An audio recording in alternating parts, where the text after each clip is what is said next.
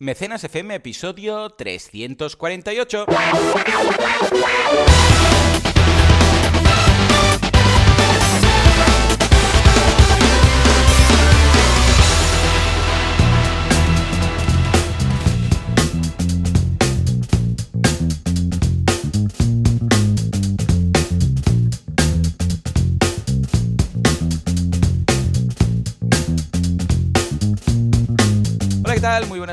Bienvenidos a Mecenas FM, el uh, programa, el uh, podcast en el cual hablamos de este fantástico mundo que es el micromecenazgo, la financiación colectiva, el crowdfunding, cómo hacerlo y cómo decirlo sin morir en el intento. ¿Quién hace esto? Valentía Concia de banaco.com con V y 2 Cs, experto en crowdfunding, ya superando los 6 millones de recaudación para sus clientes.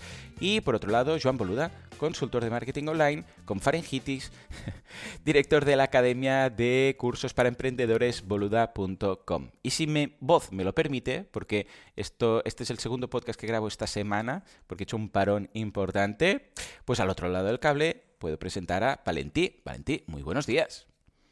Muy buenas, muy buenas. ¿Qué tal? tal? Yo ¿Cómo estoy bien recuperado, pero lo he pasado también un poquito mal estos días pasados, ¿eh? Con la garganta capachao. y todo Ah, sí, esto. sí, sí. No, que al final todos estamos afectados en este inicio de, bueno, todavía no es invierno, pero bueno, inicio de temporada de frío, ¿no? Ay, sí. Porque, ostras, a la que tienes peques y usas la voz constantemente como nosotros, Mm. es que te pilla. Te pilla de alguna manera o de otra. Es, Sí, es sí. complicado, es complicado. Pero bueno, aquí estamos. Yo estoy un poco, estoy un poco, no sé, desesperanzado con la humanidad, Sí, eh, hace triste, porque... Bueno, pero es que hay una cosa, Joan, que ha pasado esta semana, Uy. que yo tengo que hablarla contigo para ver qué me cuentas. Vale, yo también, ¿Qué ha yo tengo una.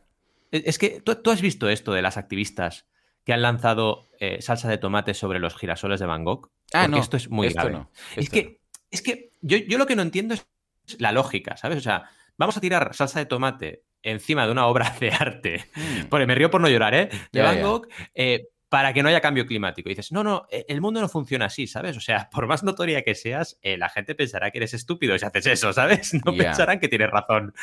De verdad, es, es muy triste. Es que, además, yo, yo que soy una persona que soy muy sensible con el arte, es que veía las imágenes y es que me volvía loco, diciendo, pero ¿cómo pueden estar haciendo esto, por favor? Que es un cuadro de Van Gogh. Eh. Bueno, en fin.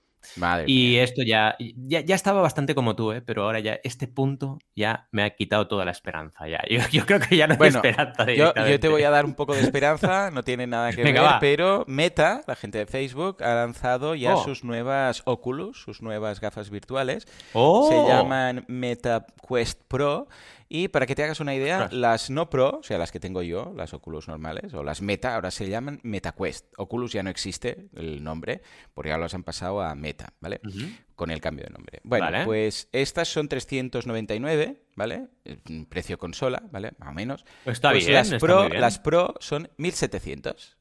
¡Hala! eh, Venga, qué 1700 bien. euros. Baratitas, baratitas. sí, sí. Y a la gente, muchos han dicho que esperarán a las eh, Meta Quest 3. O sea, la gama normal, pero claro, la- las claro. 3. Porque estas son las dos, las que tengo yo, pues las tres que ya han dicho que se- esta- rondarán entre 300 y 500 euros y las lanzarán en 2023. Lo que pasa es que no dice mucho porque supongo que no quieren parar ventas navideñas de las Pro. ¿Sabes? Porque claro, entonces, Vale, la gente dirá, vale, bueno, pues me espero. claro. Bueno, am, aparte de que el precio es una barbaridad, que bueno, es discutible el tema este de precios y tal, ah, están un poco más enfocadas, dicen, a empresas, pero lanzan muchos juegos. Esto no lo entiendo. Y dices, bueno, si los enfocas a empresas ya me explicarás. Mm. Pero, pero, la gran, el gran cambio que me ha llamado mucho la atención y, y puede ser muy interesante si se hace bien, es que los han las han enfocado a lo que es la realidad ampliada o a la mixed reality. Es decir, que sí, sí, las, las Oculus tú, eh, son, son de inmersión. O sea, tú te colocas las gafas y de repente estás, yo qué sé, pues en Nueva York, ¿vale? O sea, tú miras a tu alrededor, arriba, abajo, derecha, izquierda, te mueves por tu habitación con unos... am, hay unos límites para no golpearte con la pared. ¿Vale? O sea, em, tú cuando te colocas las gafas dice, marca los límites. Entonces, imagínate que tienes un comedor, apartas las cosas y imagínate que juegas de lo que es la alfombra, típica alfombra cuadrada en un comedor, ¿eh? para no darte contra, porque claro, si estás luchando contra alguien y te y la lías parda, ¿eh? y te pegas contra la pared, vale. Entonces, ¿cómo se hace esto? Pues tú en tu habitación ah, con uno de los mandos, como si tuvieras un spray, pintas en el suelo virtualmente lo que son los límites. Y si en algún momento te sales de ese límite, ah, de repente ves lo que hay a tu alrededor, mm, o sea, real, es decir, ves pues tu... Hay una, como hay una cámara en las gafas, ves te puedes mover. O sea, dices, ay, ojo. La realidad y entonces dices, Correcto. aquí, exacto. es como si hubiera una cortina, ¿vale? Para entendernos, y sales de la cortina y ves tu casa. Y si vuelves a meterte en el recuadro que has marcado, entonces ves la parte virtual, ¿vale? Bueno, pues esto se llama pass-through y es básicamente, bueno, lo habían inventado como eh, mm, para, poder marcar los límites y si sales, saber dónde estás y no te desubiques, ¿vale? Claro. Pues resulta que han dicho, escucha, ¿y si el pass-through este, porque cuando lo ves, lo ves en blanco y negro, o sea, tu entorno, el real, tu cocina, tu comedor, lo ves cuando le llevas las óculos en blanco y negro. Pero resulta que han dicho, escucha, ¿y si lo, lo ponemos en color en lugar de en blanco y negro? Y en lugar de bueno, que haya las dos opciones, pero en lugar de un mundo que tú te colocas las gafas, estás en tu comedor, te colocas las gafas y de repente estás, yo qué sé, pues en, en Pasadena, por decir, mira, se me ha ocurrido Pasadena ahora, pues aquí, en Pasadena o en, yo sé, en Irule, ¿vale? En lugar de esto, el juego viene a tu comedor. Es decir, ¿por qué no podemos hacer que haya un ataque de zombies en tu comedor, en tu casa? O sea, en lugar de marcar tu límite, que tú veas tu hmm. casa y de repente que el software reconozca tu casa y diga, por ejemplo, aquí hay un sofá, pues este es decir, un obstáculo, ¿no? Reconozca que es un sofá y lo convierta, yo qué sé, pues una, en, en una caja. Eh, luego las paredes también las convierte en no sé qué. Una ventana la convierte en una ventana también, pero que no. O sea, tú puedes marcar eh, de forma todo, de forma que te puedes mover sin marcar límites por toda tu casa. El software va reconociendo lo que son puertas, ventanas, objetos, todo, y te atacan los zombies, yo qué sé, pues se abre el, techo, porque reconoce el techo, y de ahí se abre algo y sale un, zombie, le tienes que disparar, ¿vale? O detrás de la, del sofá sale un bicho y... Bueno, pues esto es lo que se llama realidad eh, mixed, o sea, mezclada, supongo que debe ser. Mezclada porque tú ves tu entorno, pero añade elementos en tu entorno real, ¿vale? Y ahora hay hmm. han incorporado esto, de forma que ah, bueno. a mí personalmente me interesa el tema porque te digo algo, cuando el juego em, es implica movimiento, o sea que el personaje se hmm. desplaza, uh, la, mm, Valentí, la, gente, la gente con una cierta edad se marea, ¿vale? ¿Por qué? Porque tu cuerpo no percibe lo mismo que estás haciendo. Es decir, tú si andas, pues notas que andas, ah, el equilibrio, la piel, el aire de la piel. Pero si estás quieto y tu personaje camina, para entendernos, tu cuerpo le cuesta esto, no lo entiende. Y entonces hay esa sensación de mareo como esto nos pasa mucho a los que conducimos, que cuando no conducimos nos mareamos, porque, porque claro, el coche no hace lo que tú harías. Es, ay, ah, yo aquí frenaría un poco, ay, yo aquí no sé. Exacto, y, no... hay un desajuste. No sé si os ha pasado nunca, pero si estáis mareados yendo de copiloto, si os ponéis, os cambiáis con el conductor y conducís vosotros, automáticamente dejáis de marearos. Los, los conductores nunca se marean, ¿vale? Porque es el que controla el coche y mm. sabe lo que pasa en todo momento. Bueno, pues a mí me ha pasado esto. O sea, cuando es un juego de estar fijo, ningún problema. Pero cuando es un juego que el personaje eh, camina, es muy raro porque, claro, tú, yo sé, hay un momento, por ejemplo, que tienes que saltar por un pequeño barranco o bajar, y, pero, pero no lo hace tu cuerpo realmente, pero el personaje sí. Y es, hmm. hay un desajuste que cuando llevas 20 minutos dices, tengo que parar porque estoy mareado, ¿vale? Pero con esto no, Valentí. Con esto no, ¿por qué? Porque tú ves tu entorno. Y si caminas, realmente estás caminando por tu casa. Y esto es muy chulo. Muy chulo. Lo que pasa es que no me voy a gastar 1.700 euros ni loco. Entonces, Ahí estamos. Voy, a, voy a esperar la 3. Yo creo que hay un problema, mm, vamos, creo, ¿eh? Mm. en las tecnológicas ahora, y pasa un poco con el iPhone igual mm. nuevo, el 14, ¿no? Que es que como han sacado esta nueva manera de hacer marketing, que es te meto el Super Mega Ultra Pro y te subo el precio que flipas, creo que está viendo aquí un ajuste, mm, porque además los argumentos tampoco es que acaben siendo muy convincentes, ¿no? Me hace mucha gracia.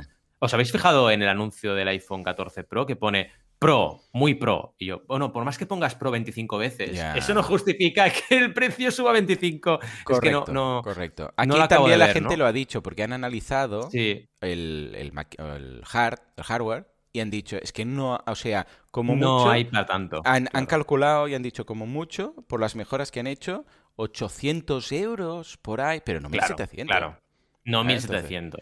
Pero bueno, es, que está, muy bien planteado el tema de la mixed reality esta, ¿eh? Hay juegos muy mm. divertidos. Hay uno que tienes una mascota y está por casa. Entonces te colocas las gafas y puedes interactuar con ella. Tú te vas, yo que sé, a la cocina y viene contigo, te sigue. Es un, un robot eh, perro. Entonces sube por la pared, ¿vale? Porque claro, como reconoce estructuras... Harémonos, Joan, para esto en plan parque temático. O sea, imagínate tú y yo, cuando tengamos 70 años, yendo a un sitio con estas gafas o unas gafas pequeñas, porque habrá aumentado la tecnología, y enfrentándonos a una horda de zombie en un mundo real. Es que va a pasar, ¿no? Percibo, ¿sabes que Ayer se lo comentaba Alex, eh, percibo que estas gafas, ¿sabes cuando nosotros ahora vemos esos primeros móviles, que eran un tocho, una mm. maleta o el ladrillo ese de móvil y tal, y lo ves y dices, ¡hala, con esto iba la peña y tal! Pues estoy percibiendo que estas gafas son esto. O sea, que cuando lo vean, qué sé, pues nuestros hijos a la edad que tenemos ahora, dirán, mm.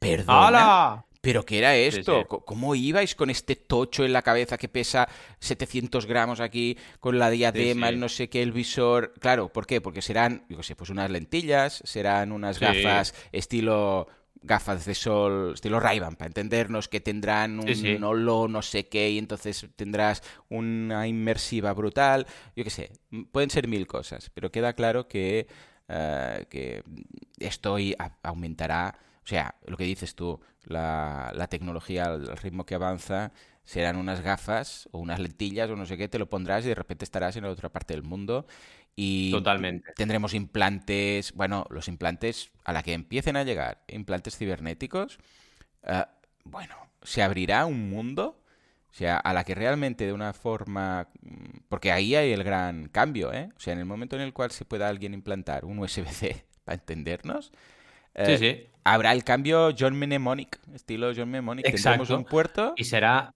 Lo duro será entonces darse cuenta si la persona está en la realidad virtual o no, ¿no? Porque estarás hablando con alguien, igual estará en la realidad virtual y tú pensarás que está en la realidad. Pero es el siguiente paso, ¿eh? Porque ahora lo único que estamos haciendo es eh, burlar a los sentidos colocando una pantalla pues delante de mm. nuestros ojos. Pero cuando burlemos al cerebro directamente, es decir, que en lugar de colocar una pantalla en nuestros ojos, ah, sea el señal eléctrico que llegue directo a nuestro cerebro para poder ver algo, ahí bueno, ah, o sea, pero claro, es muy peligroso a la vez, porque aquí entramos en el tema médico, ¿sabes? Sí, totalmente. Imagínate un virus, lo que puede pasar. Eh, Imagínate que se queda algo colgado ahora. A se queda algo colgado y no pasa nada, ¿sabes? Em, pero es Bueno, esto no, no, eres fan de la saga, pero te gustaría esta parte, ¿no? Ghost in the Shell habla mm. mucho de eso, claro. Ghost in the Shell hackean cerebros, porque ellos están conectados a, la red, digamos, y son, son híbridos, ¿no? Entre humano y máquina. Entonces, cuando hay un hackeo, están hackeando el cerebro de una persona y la matan. O sea que claro, claro.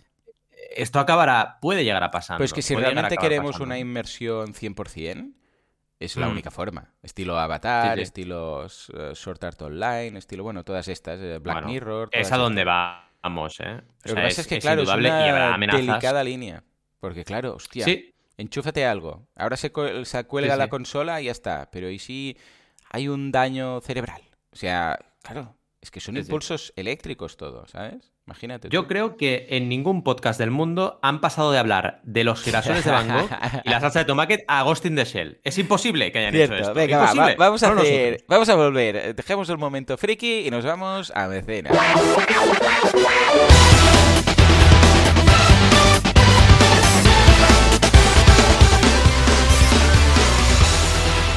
Venga, va, vamos a hacer un repaso de nuestra semana rápidamente en boluda.com, un par de cursos nuevos, el de TikTok, que me lo habían pedido ya mucho, o sea que ya podéis aprender a bailar y a hacer vídeos virales, ahí aprenderemos cuándo, cómo, por qué, qué tipo de contenido y para qué tipo de público, y luego el curso de Elevator Pitch de Adrià Tarrida, que hicimos en su momento, el curso de Pitch Deck, que es una presentación para, para, conseguir inversores, ¿vale? Estilo, pues vengo a presentaros mi negocio, a ver si conseguís socios o dinero.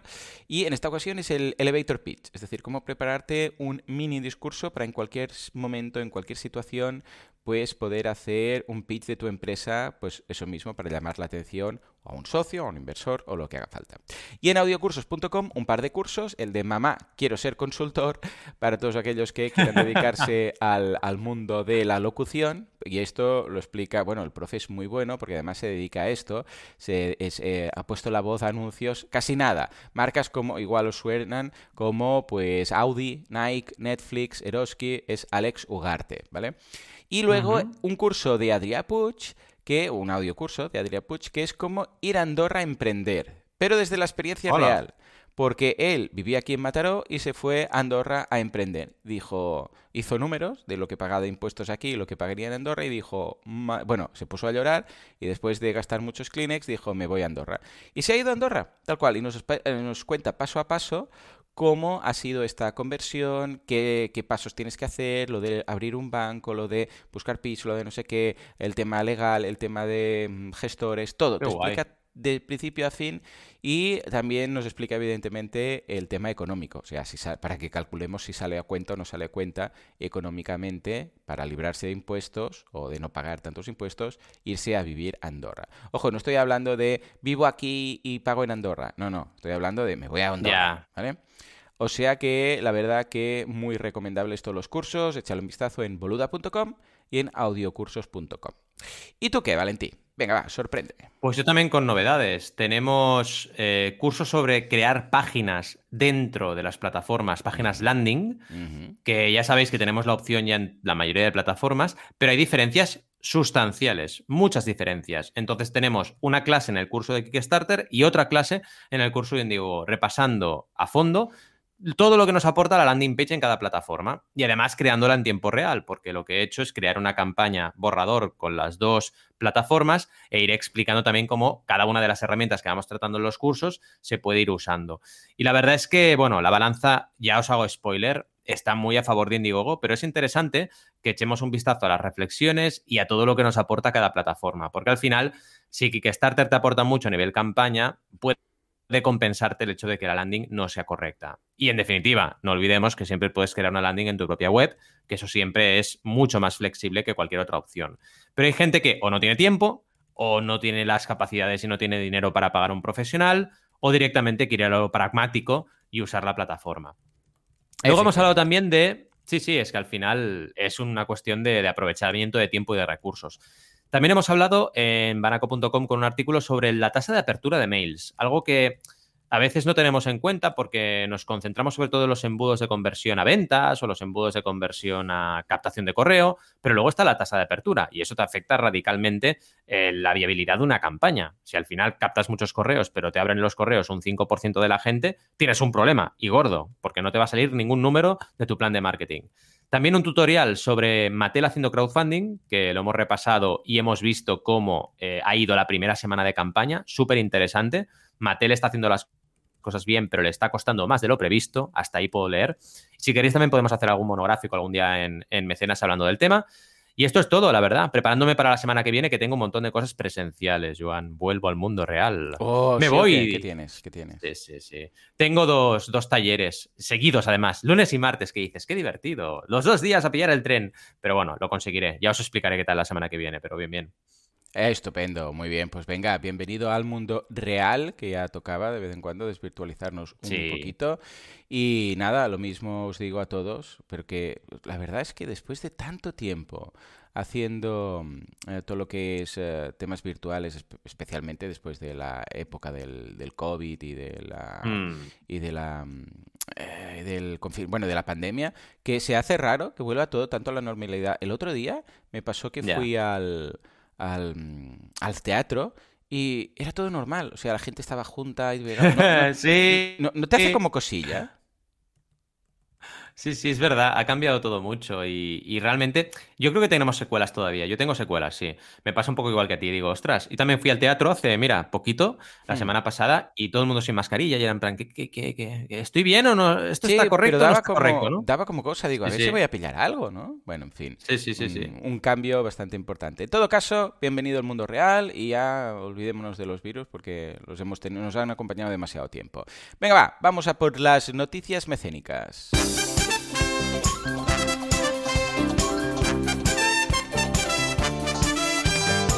Empezamos con las novedades del crowdfunding en España por la ley Crea y Crece.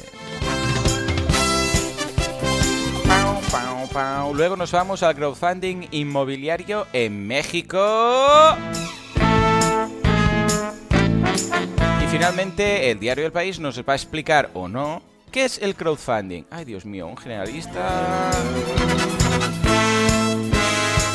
Venga, Valentín, empecemos con esas novedades de la ley. Madre mía, cuando la ley empieza a tocar cosas modernas, da un poco de miedo. Es que me ha hecho gracia. Han creado una ley que se llama Crea y Crece. En plan, emprendedores, os subimos la cuota de autónomos hasta el infinito, pero hacemos una ley que se llama Crea y Crece y os vamos a ayudar. Ya, pero eh, vamos a morir. Da igual. Crea y crece. Vale, vale, gracias, políticos. En fin, estamos con estas, ¿no? Y me ha hecho mucha gracia porque, al menos en el artículo, no me he leído la ley entera, lo siento, chicos y chicas, pero sí que me he leído el artículo de cinco días, que bueno, cinco días se entiende que se lo ocurran, mm. y han ido hablando un poquito de estos límites, y muchos límites son exactamente los mismos que cuando se publicó la ley del crowdfunding hace mm. ya eh, muchísimos años. Entonces, no sé yo qué aporta esta ley, porque es que me parece prácticamente igual. Por ejemplo, hablan de un límite de 5 millones de recaudación en crowdfunding y este límite ampliado ya hace años que existe, porque empezaron con un límite de un millón, que me parecía, mm, bueno, una cosa muy loca, imaginaos eso, ¿eh? Una campaña de crowdfunding de inversión en España solo puede recaudar máximo un millón. A ver, estoy de acuerdo que para recaudar un millón tienes que hacerlo muy bien y hay pocas campañas, pero las campañas que van bien suelen superar el millón, ¿vale? Las que van muy bien, aunque son pocas, superan con creces el millón. Entonces, es ¿para qué le pones eso si al final va a haber un porcentaje muy pequeño de campañas que lleguen ahí y las que lleguen ya va bien que recauden más porque crece más el proyecto, etcétera? En fin, se consiguió subir a 5. Pues este artículo dice que esta ley pone el límite en 5, pero es que eso no es novedad, porque hace tiempo que está. Entonces, me ha sorprendido un poco eso, ¿no? Eh, luego habla, por ejemplo, de los límites de inversión por proyecto, que también estaban em, en, la, ley hace tiempo, etcétera. Pero bueno, entiendo que esta nueva ley, como mínimo, está teniendo en cuenta el crowdfunding de inversión, por lo que vemos, no el de recompensa, que parece que no existe, aunque existe. Es una cosa muy curiosa esto, ¿eh? La gente. Eh, el crowdfunding es, bueno, estos son donaciones, que no, que no, pero bueno, en fin, eh, solamente el de inversión, pero al menos se lo miran y está ahí y se considera como herramienta, cosa que lo leo como positivo. Pero ya os digo, a nivel de límites no hay ninguna novedad con respecto a lo que ya teníamos, así que esta ley crea y crece, no sé exactamente qué nos va a apoyar, ya veremos. ¿Cómo lo ves? Totalmente. ¿Qué leyes más buenas? Sí, sí. Los nombres son bonitos, ¿eh? De las leyes. Sí, bueno, yo siempre tengo ese mantra de eh, ese manta de ya lo diré, mantra de crear, crecer, monetizar. Pues mira, aquí han pillado un poco el crear, copiado. Le falta, ya les mandaré un mail o algo de y monetiza, ¿eh? a ver qué. En fin, en todo caso, ahí queda esa ley. Y ahora sí, nos vamos a México, lindo. ¿Qué ha pasado? ¿Qué ha pasado? Me gusta mucho cuando vemos el otro lado del charco, que no sea Estados Unidos, ¿eh? Ah, ¿Qué pasa con el crowdfunding? Porque hay Se está moviendo un montón. Sí, sí, sí, sí. Cuenta, cuenta. Pues están con crowdfunding inmobiliario, cosa que además ahora está bastante. No sé si estáis ahora metidos en el mundo este de. Bueno, las redes sociales hablando de tendencias y están muy con el tema de la PropTech. PropTech, mm. que no deja de ser crowdfunding inmobiliario y estas cosas, ¿no? Es decir, eh, propiedad, pero el, sector de la propiedad, el sector inmobiliario y las nuevas tecnologías, ¿no? Ahora están con estas porque como viene una crisis y todo el mundo se refugia en activos y uno de los principales activos en España es el inmobiliario, pues están con este tema. Pues en el resto del mundo pasa igual, por lo que veo, porque aquí hablan de crowdfunding inmobiliario en México y están desarrollando todo, las plataformas, las promociones que se mueven por este tipo de crowdfunding, etcétera. No olvidemos que en España, por ejemplo, el crowdfunding inmobiliario es de los que más salud tiene, es de los que más eh, crecimiento está suponiendo año tras año y en el caso de Latinoamérica, por lo que se ve, eh, pasa exactamente igual. Hay desarrollos inmobiliarios, por ejemplo, en Riviera Maya, para que os hagáis una idea, en Monterrey, es decir, zonas súper turísticas y se está haciendo mm, un montón de promociones. En este caso, por ejemplo, el de Riviera Maya eh, es un valor dividido entre mil inversionistas, así que es crowdfunding de, verdad. No estamos hablando de que con una persona ya llegan al 90%, para nada. Y es interesante, la verdad. Hablan también de ventajas del sistema de financiación, eh, viendo un poquito desde el punto de vista del inversor. Te habla de, por ejemplo, la rentabilidad y los beneficios que puedes obtener muy rápidamente evitar riesgos y desventajas de otras inversiones más complejas, que esto es evidente. El activo inmobiliario lo que tiene es eso, que todo el mundo conoce el ladrillo, entre mm, comillas, pero bueno. Luego que hay plataformas que evalúan y publican solo proyectos de mínimo riesgo. Esto es cierto. Las plataformas de crowdfunding de inversión en general, pero las de inmobiliaria en particular, se lo miran mucho, mucho más que una plataforma de recompensa y esto filtra y que el modelo de crowdfunding inmobiliario, como cuarta ventaja, está regulado por la Comisión Nacional Bancaria y de Valores en México. Es decir, tienen una regulación como nosotros, así que eso también te da un poco de, seguridad. Está bien, ¿no? ¿Cómo lo ves, México lindo? Claro que sí, sí, sí, por supuesto. Todo lo que sea oportunidades en países que, bueno, México va muy bien, ¿no? Pero en mm. otros países que no lo tienen tan bien para temas de montar una empresa, para temas de entrada de dinero, de divisa extranjera, todo esto, lo veo fantástico. O sea que, hey, mm, a nosotros el, crowdfunding nos puede ayudar, pero en algunos casos es que es esencial. O sea que, fantástico. Y venga, acabamos con el país, un generalista hablando de crowdfunding, a saber qué va a pasar. Ay, es que siempre hay un pequeño, pequeño matiz. A ver, a ver, te hablan de todo, ¿vale? Es un artículo que lo tenéis como siempre en las notas del programa, que es cómo obtener financiación para emprender un negocio, ¿vale? Bien. Entonces hablan Punto uno, el primero de todos, incubadoras. El punto dos, aceleradoras. El punto tres, préstamo bancario, que este no sé entre nosotros, mucho no. El cuarto, sociedades de capital riesgo. Bueno, vale, también cuesta. Quinto, business angels. Sexto, los mercados BME Growth, ¿vale? Eh, y luego tenemos el crowdfunding. Y aquí se hacen un poco un lío, ¿vale? Porque empiezan hablando de crowdfunding, bien, micromecenazgo, más conocido por su nombre en inglés, bla, bla, bla. Eh, tenemos la opción de ofrecer un producto o servicio y llega un momento que dice, oh, eh, una parte de los beneficios, MEC, ya estamos mal. Están mezclando, metiendo en el mismo saco el crowdfunding de recompensa con el reparto de beneficios, cosa que es que es ilegal, de hecho, hacer una campaña de recompensa como plataforma de recompensa poniendo beneficios no está permitido por la ley. Eh, solamente pueden hacerlo las, las PFP que son las de inversión. Esas sí que pueden ofrecer beneficios eh, como retorno y pueden ofrecer también recompensas, lo pueden hacer todo, pero las de recompensa no pueden hacerlo al revés. Entonces, bueno, hacen un poco una mezcla, luego ya te hablan de equity crowdfunding y tal. Pero bueno, son dos párrafos, pero bueno, ya veis el nivel, ¿no? Si en dos párrafos cometen un error, pues claro, eh, es que no se han mirado suficientemente el tema. Pero vaya, está bien que lo pongan como opción, dentro de ocho opciones, ser una, porque de nuevo es más notoriedad para el sistema y, es interesante. Lo que me da miedo de este tipo de artículos es que la gente vea el crowdfunding como solamente una herramienta de financiación y luego se descoraz, les pille la descorazonada, ¿no?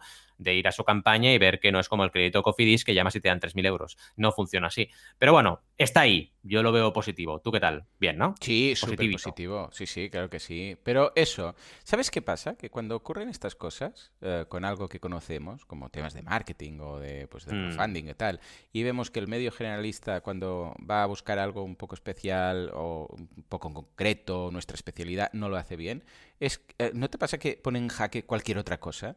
Porque claro, todo es un sector concreto. Entonces, si lo que tú conoces, cuando lo lees en un generalista, dices, no es así, ¿vale? Es que no es así. Mm. Piensa así todo lo otro, porque claro, cada cosa de lo suyo es un sector especialista. Entonces, es cuando pones en jaque todo. Porque ahora, ¿y si luego me hablan de inversión? ¿Y si luego me hablan de tokens? ¿Y luego me hablan de no sé qué? Y claro, si todo lo hacen así, de mal, o sea, si todo lo hacen con estas confusiones, ya no puedo fiarme de un artículo eh, que luego me hable, yo qué sé, pues de otra cosa, ¿eh? que no tenga nada que ver con el crowdfunding. ¿Por qué? Porque si lo han hecho igual de bien, pues imagínate, igual estoy leyendo algo que luego mm, no es, cierto. Me pasa exactamente lo mismo. Es que a la que domino de un tema y veo que un medio generalista habla sobre el tema y se equivoca tanto, digo, es que todo lo que me están contando eh, tiene equivocaciones, errores, y es un tema, no es un tema de calidad periodística, que también, es un tema de velocidad de información. O sea, es Internet la, la que ha cambiado esto,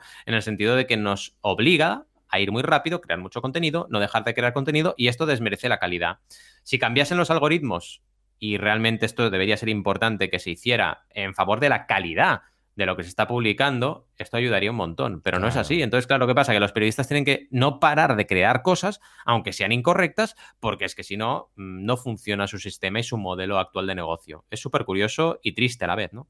Tal en cual, fin. tal cual, en fin. Bueno, una pena. En todo caso, desde aquí, un abrazo a los que lo intentan y venga, va, que con un poco de ganas, igual incluso algún día lo escribiréis bien, ¿eh? En fin. Ay, ay. Nos vamos al tema del día. Sube, sube.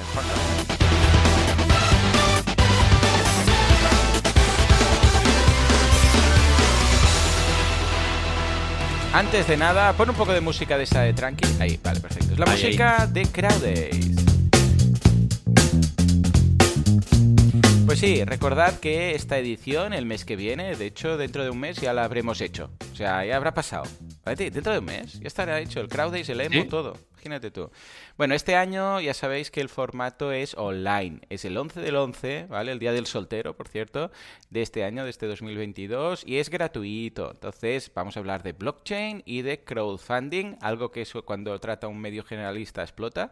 Y, ojo, siete ponentes de nivel, lo tenéis todo en crowdays.com, donde podéis ver, pues bueno, de qué vamos a hablar exactamente y casos de, ya os digo, crowdfunding mezclando con la tecnología esta blockchain para que veáis que realmente no todos son criptos y traders, sino que es una tecnología que permite hacer cosas molonas, ¿eh? Sí, sí, es, la ventaja que tenemos en este CrowdAce, que veremos eh, profesionales reales, gente emprendedora seria que está lanzando sus proyectos con blockchain y veréis el potencial de blockchain y cómo se relaciona con el crowdfunding. Y además lo que decíamos, es la primera vez que hacemos un CrowdAce online y que es gratuito, así que esperamos el apoyo máximo por parte de todos vosotros para disfrutar con los ponentes y con el resto de asistentes, porque la idea es buscar la interacción máxima con la gente y que vayan saliendo todas las reflexiones, dudas, consultas, etcétera. Hay que estar al día, chicos y chicas. Y lo que no podemos hacer es demonizar lo nuevo, porque tendemos a esto, ¿eh? Los seres humanos somos así. plan, ah, blockchain, todos son traders. Bueno, no, hay de todo, os lo aseguramos.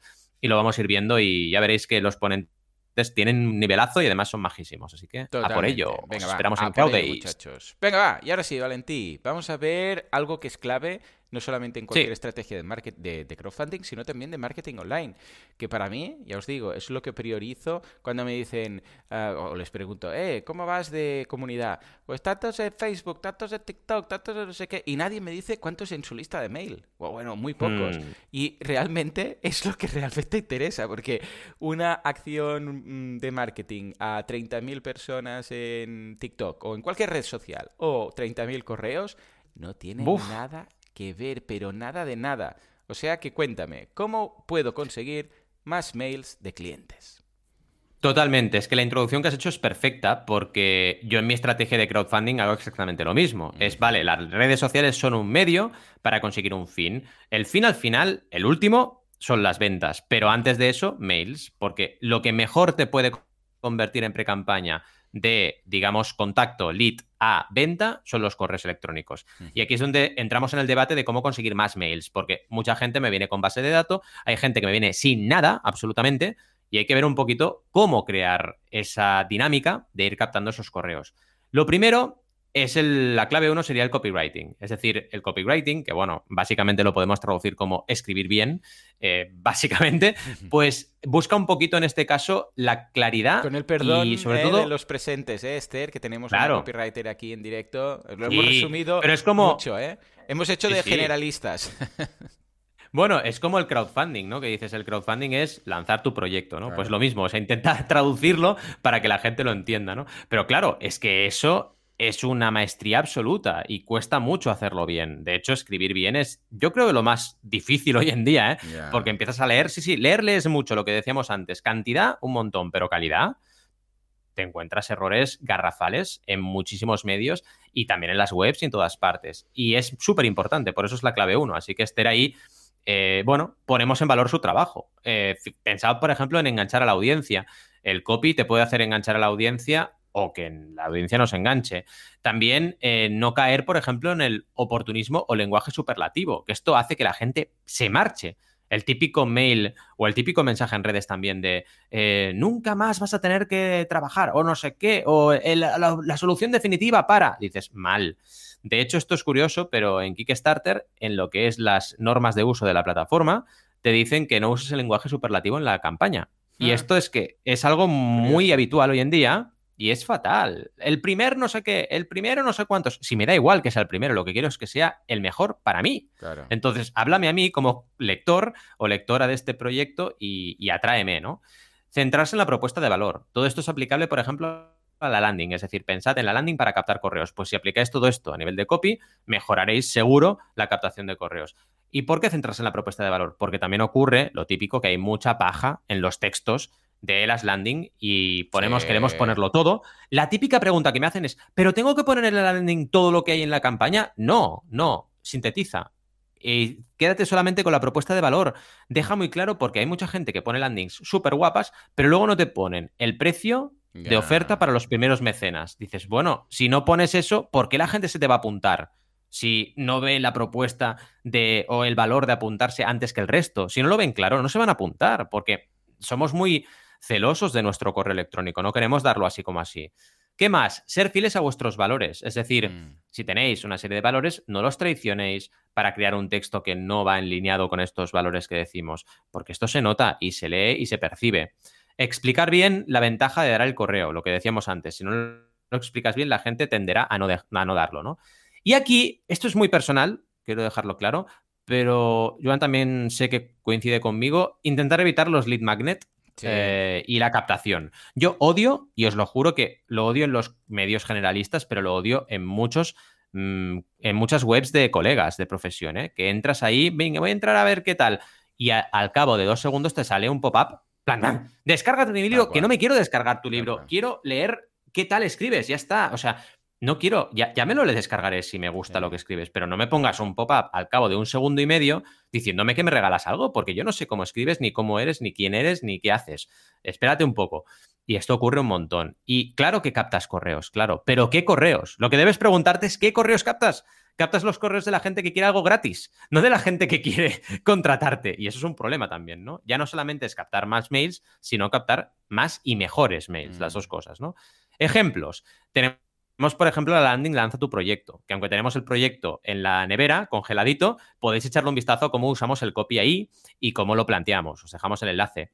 Y, por supuesto, boluda.com, que explica muy claramente su propuesta de valor. Y tú tuviste que hacer un ejercicio muy profundo de, vale, ¿qué quiero poner yo en la landing de boluda.com Mm. que sea el valor principal que doy a mi cliente para que entonces este cliente pueda captarlo. Pues es la misma tónica, pero aplicada a la landing para captar correos, ¿no? Mm, tal cual. Hasta aquí, comentarios sobre el copy. ¿Cómo lo ves? Totalmente de acuerdo. Ey, dejémonos de superlativos. sed, eh, yo entiendo eh, que a veces hay ganas de vender, pero sin mentir. O sea, vamos a ser Exacto. sinceros, vamos a explicar las cosas bien, con, eh, bueno, con esa persuasión, pero sin mentir. Es que ya está. O sea, todo lo que, Sí. todo lo que sea, vas a conseguir, vas a hacer, vas a, todo lo que sean promesas. mm, no, limitémonos a contar eh, la, la propuesta de valor eh, de una forma mm, evidentemente pues persu- persuasiva, pero no maliciosa. O sea, es que a veces la persuasión Exacto. es como, parece que sea como ir a engañar a alguien. No, tú,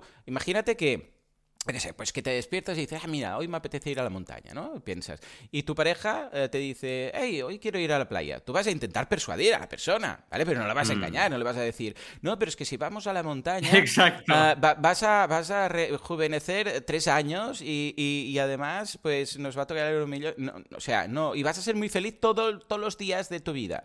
No, dirás, tu no, vida. pero eh, fíjate que, eh, yo qué sé, pues en la montaña ahora, mira, hay setas y nos lo vamos a pasar bien, no nos da tanto rato el sol porque iremos por debajo de los árboles, entonces, claro, pues eh, para la piel, no sé, yo qué sé, te- tú puedes, estoy exagerando, ¿eh?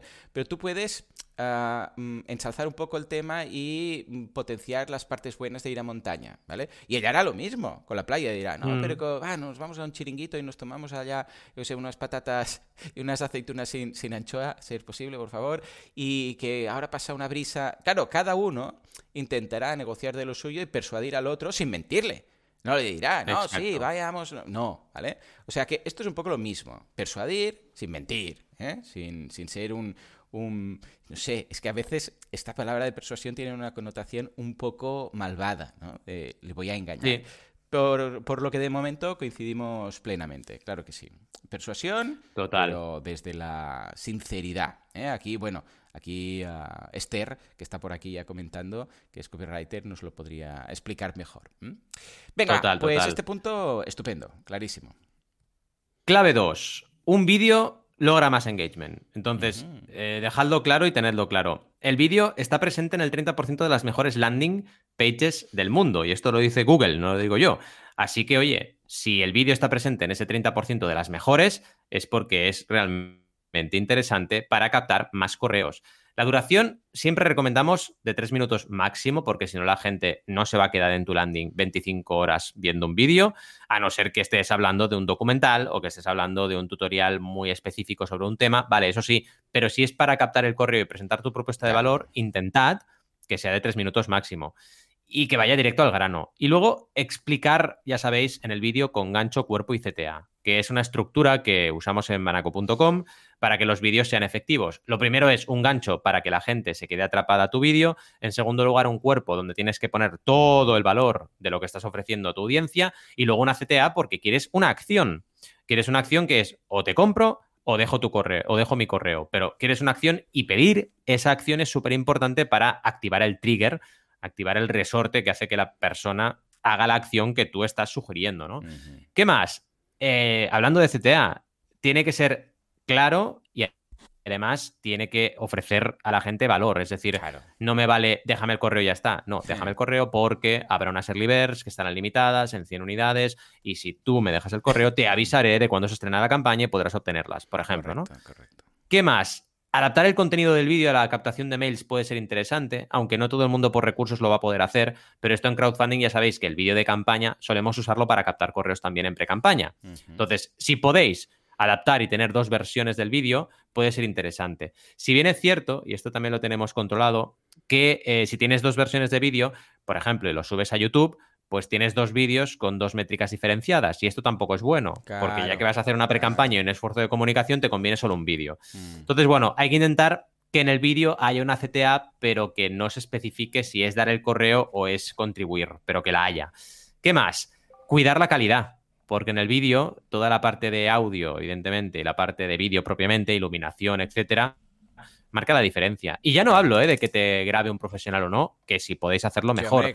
Hablo de que que haya un mínimo, ¿no? Ostras, la iluminación es muy importante. Aunque sea luz natural, pues que sea una luz natural bastante fuerte, que te permita pues que no haya grano en la grabación, etcétera. Y luego también el tema del audio, que es donde la gente falla un montón, porque la gente tenemos tan buenas cámaras que la parte de vídeo la tiene controlada, pero el audio, yo qué sé, se graba con los, los auriculares de, de un segunda mano, ¿no? O no sé qué, y no, no funciona bien. Entonces, pensad en un mínimo que no es caro, vais a Amazon y encontráis algo, un mínimo de, calidad en ese sentido, ¿no? Un micro o lo que sea.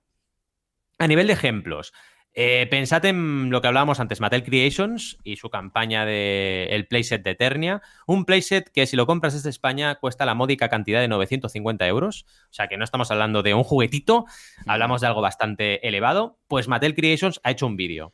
Es interesante porque el vídeo que ha hecho ha sido muy de teaser, eh, pero claro, es Mattel. Y bueno, mm, quizás no es la mejor opción para explicar lo que es un crowdfunding, pero aún así demuestra que el vídeo es importante para las landing porque genera más engagement.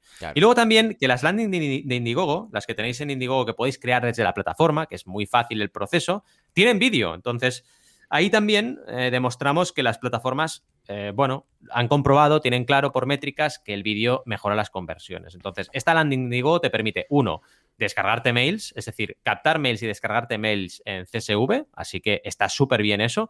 Y en segundo lugar, tienen vídeo, así que es de cajón que con el vídeo conseguiremos más engagement. ¿Qué te parece este tema? También igual, ¿no? En marketing, vídeo. Totalmente, el vídeo funciona muy bien, aunque bueno, depende del producto, depende del canal, en mm. cada caso, ¿no? En el crowdfunding yo creo que es em, evidente que es clave salir en el vídeo y explicarlo, ¿no? Y tal.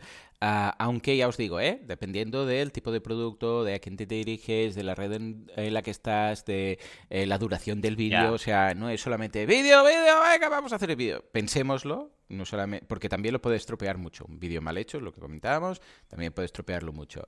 Y en ocasiones sí que es necesario, ah, si se hace bien, se hace corto, se hace breve, con una propuesta de valor interesante y que encaje, evidentemente, con el, con el cliente, ¿no?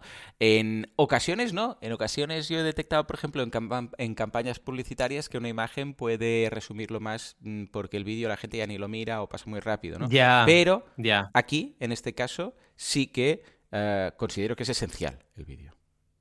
Es interesante lo que comentas. ¿Puede ser que evolucionemos hacia un marketing de imágenes otra vez? Sí. Porque la gente se cansa de los vídeos. Puede pasar. Sí, puede sí. pasar, Tengo sí, clientes que les funcionan mejor las imágenes porque una imagen es, es o sea, es el, el- la reducción total al, al mínimo.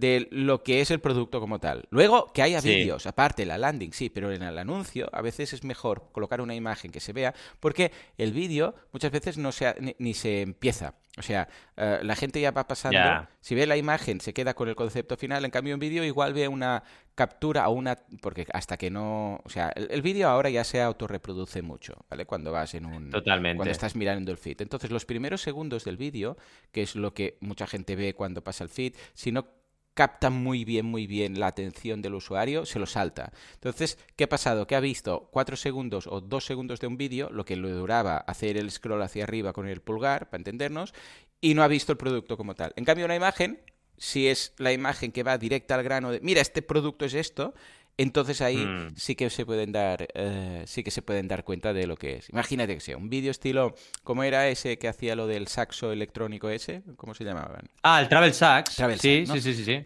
Claro, si tú es un vídeo que empieza con una imagen de un sitio donde la gente está tocando jazz y no sé qué, y hasta el segundo 15 no se ve a alguien tocando el travel Mm. sax este, no se entiende. En cambio, una foto de una persona eh, como la que participó en el vídeo, ¿no? Que dices, hostia, este tío es un, un, un, músico de blues, no sé qué, y ya lo ves con, con el Mm. instrumento en la boca, tal, como haciendo el saxo, ya, ya dices, ¿cómo? ¿Qué, qué, qué es esto? ¿Vale?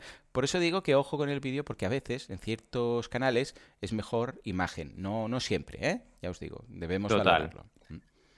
Y desde Sí, aquí sí, un abrazo total. a Xavi Lasal, que también es un gran músico ¡Eh! y que controla mucho aquí. del, del saxo y está aquí en el directo. De copy a música, estamos a tope. Clave 3, limitar navegación y CTA. ¿Esto qué significa? Bueno, en primer lugar, eh, minimizar el número de enlaces. Tú vas a una landing page a veces y pareces un campo de minas, porque tiene tropecientos cincuenta mil enlaces, eh, redes sociales por todas partes, y claro, la gente no hace lo que quieres, que es darle al botón para dejar el correo. Claro. Entonces, cuidado con el, el diseño web. Y estamos hablando de un nivel muy, muy básico, ¿eh? de, oye, intenta poner en la landing eh, lo que realmente quieres conseguir en esa landing, no Mm. 450.000 cosas. La prioridad debe ser captar el mail, ¿de acuerdo? Es decir, las redes sociales, por ejemplo, lo que tiene que pasar es que la gente desde la red vaya a tu web. Mm, No necesariamente que desde tu web landing para captar mails vayan a tus redes. Entonces, cuidado, porque a veces, en ocasiones, puede ser interesante, pero la mayoría de veces no lo es. Y es interesante poner, por ejemplo, una landing limpia de menús, limpia de opciones, para que la gente vaya, vea el producto y solamente pueda dejar el correo.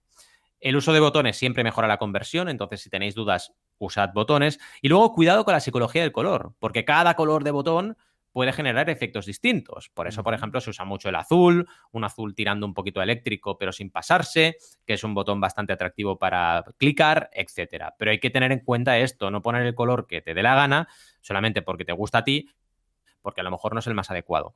Usar frases resaltadas también puede ser importante. Yo uso mucho las negritas en los copies Sí. y funciona bastante bien porque la gente va tan rápido que, oye, tener ahí cuatro o cinco palabras en negrita te ayuda a situarte. Sí. Y solo resaltar aquello que añade valor. Es decir, no hace falta repetir las cosas 25 veces, pero sí eh, dejar lo esencial en la landing, que la gente lo entienda y que lo vea claramente.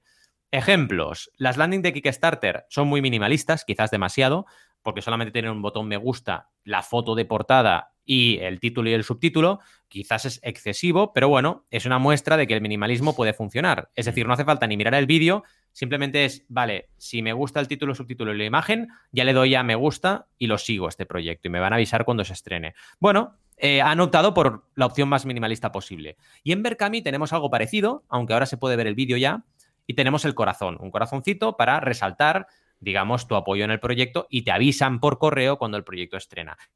El problema de estas dos es que no tienes la descarga del correo, no puedes crearte tu base de datos. Y esto ya sabéis que en marketing es muy importante. Pero sí que son dos propuestas súper minimalistas, limitadas en el buen sentido y muy enfocadas a dame al me gusta, dame al corazón y así podrás estar ahí el día uno del estreno del proyecto. ¿Cómo lo ves? Esto también se usa, ¿no? En marketing, el ACTA, limitar navegación. Totalmente. Es de las buenas prácticas que siempre indico y que no me canso de corregir en un cliente tras, otros. O sea, ¿para qué vas a poner cuando están en tu página, para qué vas a poner el blog? O sea, ¿para que se vayan al mm. blog? Pero si la idea es que vayan del blog a tu página, ¿por qué vas a poner las redes sociales? Si la idea es que vengan de las redes sociales a tu blog, no los mandes de nuevo. Es como si alguien en una tienda, cuando entran los clientes de la tienda, les dicen, hey, ¿has visto afuera? Mira, que en esta calle he puesto unos cartelitos para que la gente venga. Ve fuera, que te los enseño. No, los carteles hacen que la gente venga, no al revés. La red social es el cartel que colocas en la calle peatonal o la calle comercial para que vengan a tu tienda no les mandes fuera otra vez, ¿vale? Y esto totalmente. Y el CTA, sí, sí, tiene que estar todo el rato visible en todas partes para que en el momento en el cual la visita decida hacer la compra, lo tengan en un clic, pero sin hmm. tener que hacer ni scroll ni nada. Sí, sí. En Aquí lo que supongo que no debe haber en plataformas debe ser temas de testa B, ¿no? Porque ahora, por ejemplo, hablando de los botones... en Indiegogo. Oh, qué En Indiegogo tienes testa B. Sí, sí, es que realmente son muy cracks, ¿eh? Indiegogo lo están haciendo muy bien. Sí, sí, tienes la opción de testa B también. Qué bueno. Es una pasada. Porque claro, mm. ahora hablabas del color del botón, el no sé qué, no sé cuántos. Claro, mm, en una página propia, todo esto lo puedes hacer con muchos plugins. Pero claro, pensaba que en una plataforma pues no tendrían esa opción. Pero sí, sí, en Indiegogo, o sea, tienes un testa B y la que más convierte, esa es la que con la que te quedas. Ah, pues correcto. muy bien. Correcto. está súper bien. Sí, Indigo realmente a nivel de herramientas está en un nivel muy superior al resto, ¿eh? pero años luz. Porque es que entre eso y la opción de Kickstarter, que es una imagen y, una frase, dices, madre de Dios. Pero bueno, van a ir evolucionando, espero, todas hacia allí y que usen un poco expertos de marketing para aconsejarles, por favor, que esto es marketing también. en fin. Ay, que, pues eso, sí. Me he empanado. Sí, sí. Pensaba que ahora seguías tú. Vale, pues, eh, un, un mecenas muy, muy completo. Hemos hablado desde las nuevas MetaQuest y la realidad mm, mixed reality, es decir, la realidad ah, mezclada, muy interesante, a girasoles de Van Gogh, pasando por eh, copywriting, música y, bueno, y mejores prácticas que podéis aplicar en, un, ah, en una página, en una landing de crowdfunding. Espero que haya sido de valor. Ya sabéis que nos escuchamos todos los sábados. La semana que viene no, porque Valentín está de viaje, pero la siguiente aquí estaremos con más crowd, más funding y más micromecenazgo. Incluso lo vamos a escribir bien. Hasta entonces. Adiós. Adiós.